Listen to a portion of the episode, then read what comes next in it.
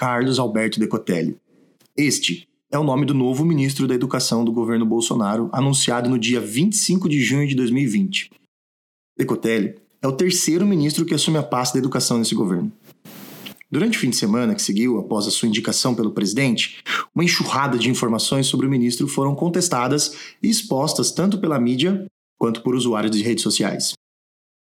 Um perfil no Twitter com seu nome foi divulgado e rapidamente chegou nos trending topics da plataforma devido às múltiplas e incontáveis declarações polêmicas e ofensivas que haviam.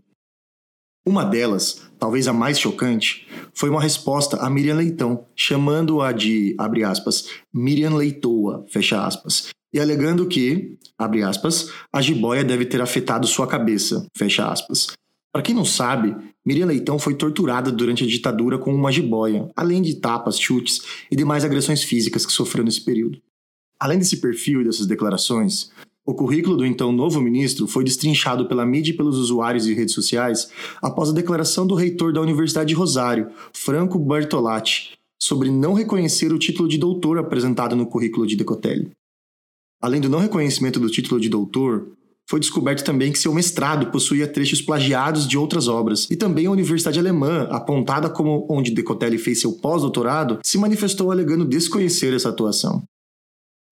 No último domingo do mês de junho, o então futuro ministro teve seu currículo completamente desmentido, inclusive com observações apontadas pelos usuários das redes sociais em diversas outras informações que mostravam Decotelli como pesquisador e orientador de sua própria pesquisa. É assustador que tenhamos um ministro com informações falsas sobre sua formação, não é mesmo? E por que então isso só assusta agora?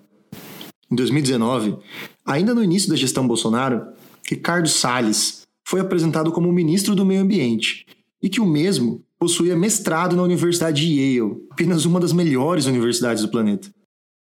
Meses depois da informação circular por toda a imprensa, as desconfianças só apareceram depois de uma matéria do Intercept que efetivamente fez uma investigação acerca do tal mestrado, que por fim nunca existiu. Yale desconhece Salles.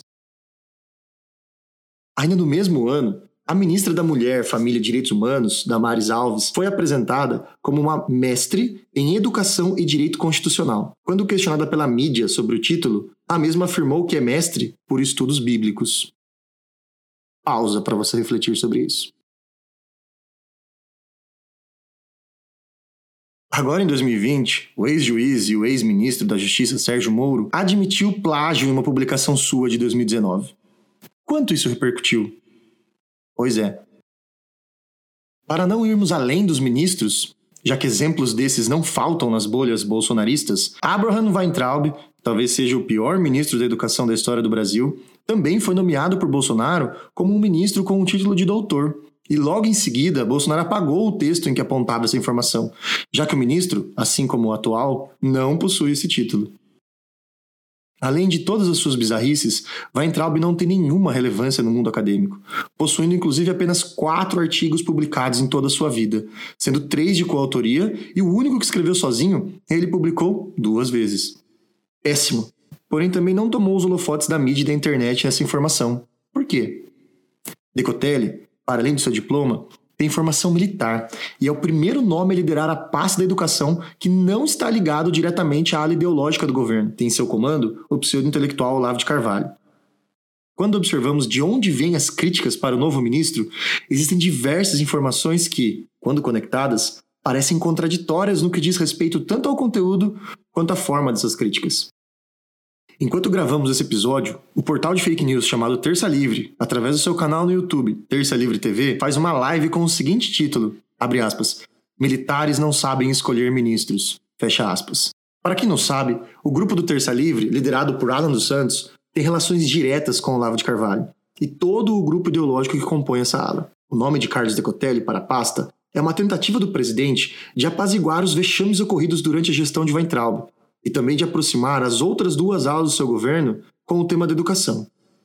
Seu governo é dividido principalmente em três alas: a ideológica, liderada por Olavo de Carvalho, a militar, liderada pelo Exército, e a econômica, liderada por Paulo Guedes. Olavo de Carvalho sempre deixou claro seu objetivo é propor um avanço ideológico de seus pensamentos através da pasta do MEC, porém não tem obtido sucesso por erros bastante caricatos, o que preocupa as demais cúpulas. O que vivemos então é um fogo cruzado entre essas três forças que muitas vezes parecem invisíveis para nós que estamos distantes dos bastidores da política governamental. Decotelli é o único ministro que sofre acusações em tempo recorde sobre seu currículo. E também é o único que está com sua nomeação para o cargo ameaçada exclusivamente por isso. O que podemos refletir sobre isso? Será que seu apontamento, enquanto mediador das relações internas do governo e também por não ser um nome indicado de Olavo de Carvalho, influenciaram nisso? Não podemos também refletir sobre Decotelli ser um homem negro em posição de poder e, ao tentar replicar as práticas de seus colegas de governo, falhou por ser um sujeito exposto a questões que envolvem a sociedade brasileira para com as pessoas negras? Estes e outros apontamentos provavelmente surgirão no decorrer de sua gestão enquanto ministro, pois, ao que tudo indica, Bolsonaro irá manter a nomeação. Pois é, pessoal. Se você ouviu até aqui e já sabia o que aconteceu, eu também tenho que colocar nesse episódio, não é mesmo? Agora à noite, na terça-feira, no dia 30 de junho de 2020, o então ministro, novo ministro Carlos Ecotelli, pediu demissão da pasta. Jair Bolsonaro, aproximadamente às 20 horas, aceitou o pedido de demissão e mais uma vez estamos sem ministro.